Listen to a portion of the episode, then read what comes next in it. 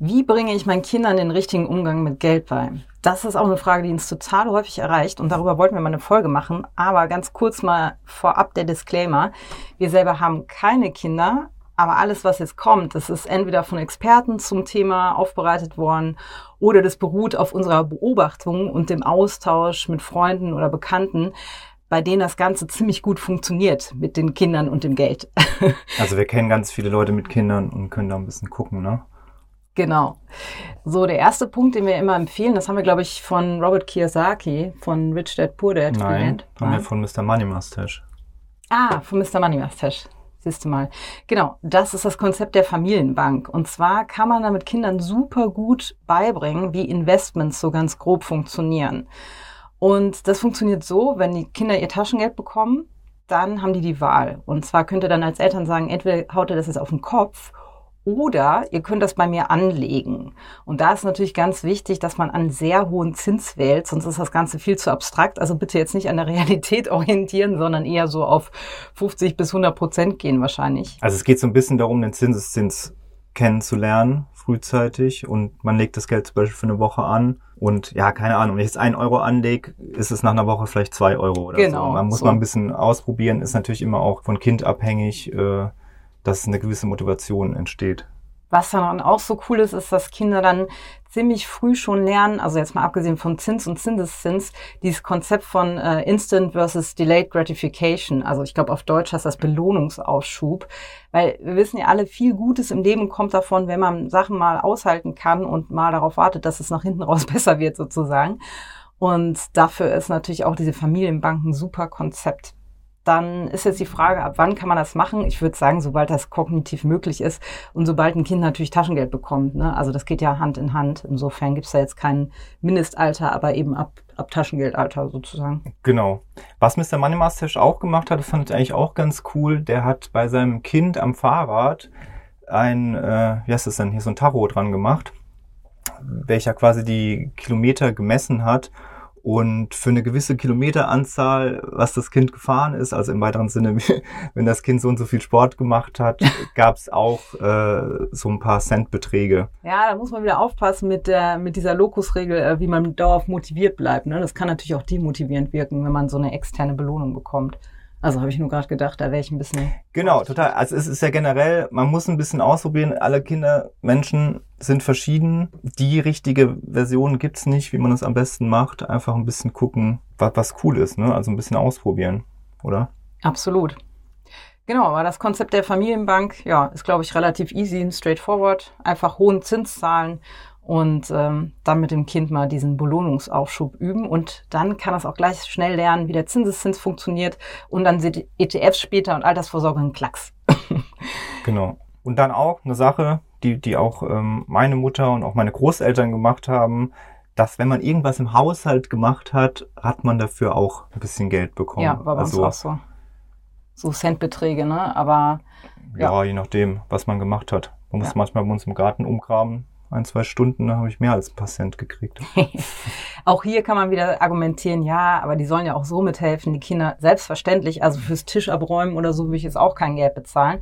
Aber ich sag mal, wenn das Sachen außerhalb der Reihe sind, also außerhalb des normalen Ja. Mithelfens, dann ist das ein, ein gutes Konzept, um auch da schon mal dieses ganze Prinzip beizubringen. Ja, einfach generell, dass das Geld nicht einfach irgendwo herkommt, sondern man muss dafür arbeiten Mhm. und es letztendlich alles, was im, im, ich sag mal, im echten Leben, wenn man erwachsen ist, passiert, auf, auf, aufs Kleine heruntergebrochen, um einfach die Prinzipien schon mal kennenzulernen. Und klar, man muss man gucken, dass man nicht es irgendwie übertreibt, es nur noch so läuft und so weiter. Aber ja, da ist auch bei jedem, wie er sein Kind eben erziehen möchte. Ne? So, das waren die Sachen, ich sag mal so auf der Einnahmenseite. Jetzt kommen wir auf die etwas schwierigere Seite, wie ich finde, weil diese kleinen Sachen, ja, für Geld arbeiten oder Geld anlegen und so, ist ja, wie gesagt, relativ straightforward. Was wir aber immer wieder sehen, jetzt kommt auch viel, ich sag mal, von unserer Meinung auch mit rein an der ganzen Stelle, geht eher in die andere Richtung, nämlich äh, um das Thema Konsum. Also wir sehen, beobachten das immer wieder und es wird ja auch viel kritisiert, dass einfach Kinder echt mit Spielzeug zum Beispiel zugeworfen werden. Und ich glaube, es lohnt sich da wirklich von Anfang an da eher zurückhaltend zu sein. Ähm, ja, das Kind hat nicht viel davon, je mehr es hat meistens, sondern äh, genau, spielt dann, es das heißt ja immer so schön, spielt dann ja auch gern mit dem Karton, wo was drin war oder was auch immer. Und ähm, ja, wir werden da echt vorsichtig. Und dann kommt ja immer wieder der Einwand, ja, aber wenn ich nicht meinem Kind das neueste XYZ kaufe und das nicht zu Weihnachten auch zwölf Geschenke kriegt, dann ist das traurig, weil das Umfeld es anders macht. Aus meiner persönlichen Beobachtung jetzt, Achtung, anekdotische Evidenz, ist es aber eher so, dass die Kinder schon in Geschenken ertränkt werden, weit bevor irgendein Umfeld von anderen Kindern Einfluss haben kann. Also das geht wirklich schon sehr, sehr früh oft los, weil sowas hinzukommt, ganz beliebt, so ein Wettbewerb von Großeltern und so weiter, ne? wo jeder irgendwie der, die beste Oma oder der beste Opa sein will und alle schenken, schenken, schenken. Und wir haben das wirklich schon gesehen, wie die Geschenke sich einfach nur so stapelten auf so einem Riesenhaufen. Also ja, ähm, das ist einfach nicht cool. Und auch im Vergleich zum Umfeld das Leben ist halt manchmal hart. Also ich war zum Beispiel auch nie sportlich und habe immer darunter gelitten, dass alle anderen sportlicher waren als ich, zumindest gefühlt.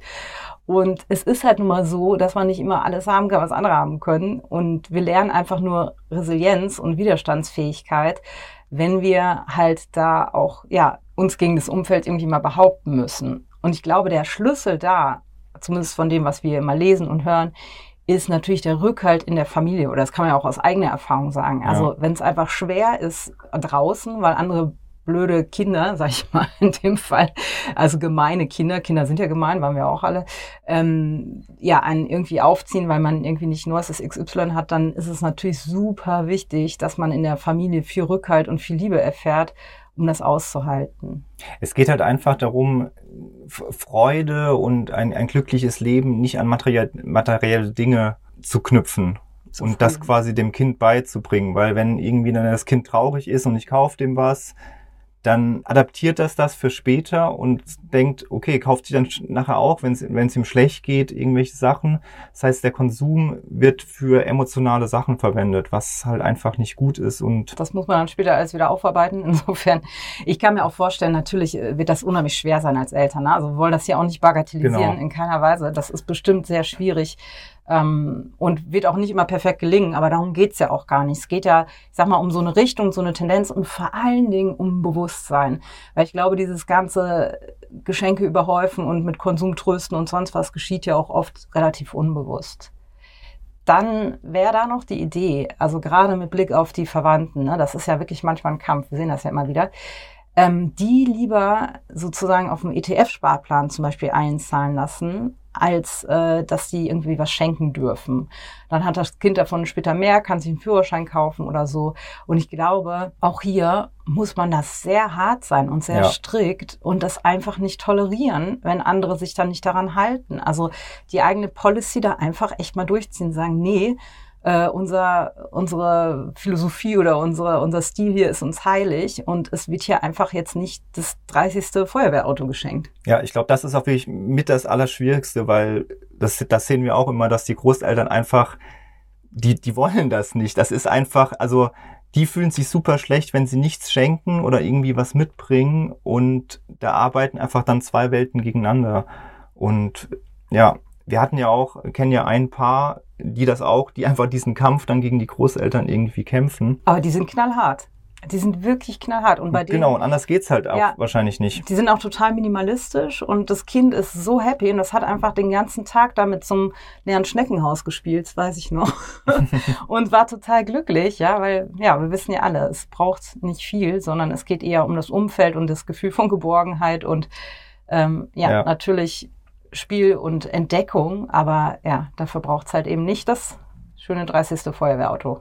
Genau, also einfach die materiellen Sachen ein bisschen runterfahren, gucken, wie kann ich vielleicht anders äh, Spielspaß und Spannung erzeugen. Und was die auch Cooles gemacht haben, das fand ich wirklich mega cool. Die hatten einen Schrank, da waren drei Spielzeuge drin und das Kind konnte an den Schrank gehen und sich immer nur ein Spielzeug raussuchen. Also konnte nicht alle drei Spielzeuge raus nehmen und damit spielen, sondern ein Spielzeug rausnehmen und das benutzen. Wenn es darauf keine Lust mehr hatte, konnte das Spielzeug wieder in den Schrank tun und ein anderes rausnehmen. Ah ja, und so ging das. Und wenn ein neues Spielzeug in die Familie kommt, also es gibt diese drei Spielzeuge, dann wird eins von diesen drei Spielzeugen entfernt und das neue Spielzeug kommt dahin. Also es gibt im Prinzip immer nur drei Spielzeuge und das fand ich eigentlich ein mega Konzept. Es müssen nicht unbedingt drei sein, von mir das kann man auch mal fünf machen oder keine Ahnung. Also es gibt eine gewisse Anzahl an Spielsachen, die auch versteckt sind in einem Schrank und es wird nur eins benutzt und wenn Neues dazukommt, muss ein anderes gehen. Und das Kind hat sich da eigentlich super drauf eingelassen. Das war halt einfach, weil das die Regel war, hatte da auch überhaupt nichts dagegen und kam wunderbar zurecht. Und am Ende hat's einfach die ganze Zeit die äh, Blumen gegossen, soweit ich weiß. Ähm, genau. Da ich noch eine andere Anekdote, das war auch ganz witzig von Derek Silvers, der hat auch erzählt von seinem Sohn. Die waren irgendwie in London und wollten ein Musical anschauen und der Sohn hat irgendwie eine Kiste gefunden.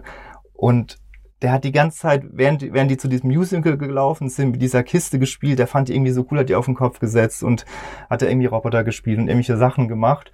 Und am Abend waren die eben in einem Musical und Derek Siffers hat seinen Sohn danach gefragt, was er denn an dem Tag am tollsten fand und dann hat er so ein bisschen überlegt, das Kind, und dann, ach, eigentlich die Kiste, die war am tollsten.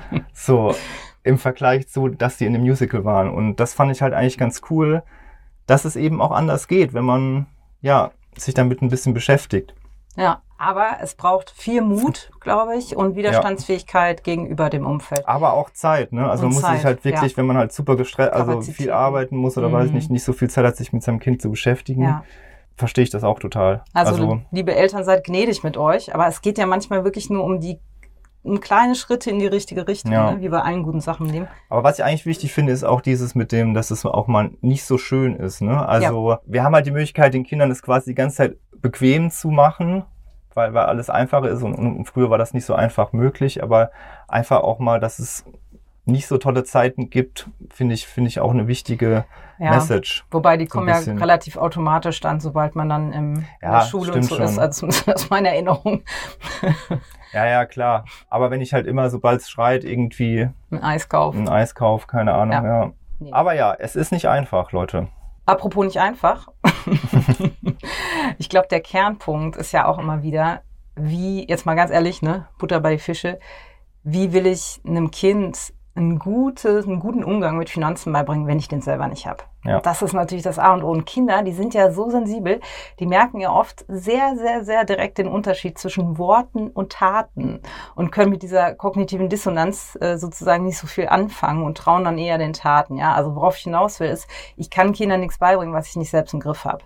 Und darum ist eins der wichtigsten Sachen, dass man seine eigenen Prägungen, Blockaden und Glaubenssätze und so weiter einfach auflöst, damit man seinen Kindern natürlich auch da ein gutes Money-Mindset beibringen kann. Also wenn ich zum Beispiel sowas glaube wie Geld ist böse oder verdirbt den Charakter und solche Geschichten, ja, dann werde ich das meinen Kindern sehr wahrscheinlich mitgeben, auch wenn ich eigentlich will, dass es denen zum Beispiel finanziell gut ja, geht. Das ist der aller, allerwichtigste Tipp, würde ich sagen.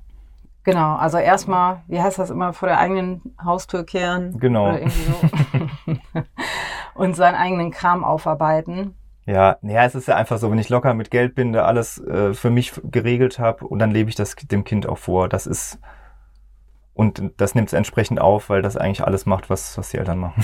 Von daher ist das mit definitiv der genau bis zum gewissen Alter, aber das ist definitiv, würde ich sagen, der allerwichtigste Tipp. Jo, schau auch gerne mal in die Shownotes. Da haben wir verlinkt unseren Artikel zum Thema Sparplan für Kinder. Also falls du ein ETS für deine Kinder anlegen willst, super Geschichte. Da steht alles drin, was wichtig ist.